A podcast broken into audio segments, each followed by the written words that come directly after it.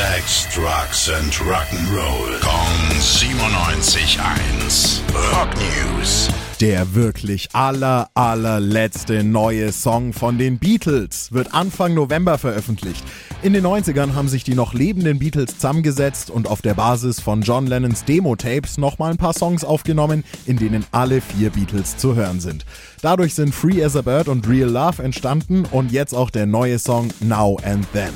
Am 1. November kommt eine kurze Making-of-Doku raus, am 2. wird dann der Song veröffentlicht und am 3. kommt dann noch ein Musikvideo obendrauf, das Peter Jackson gemacht hat.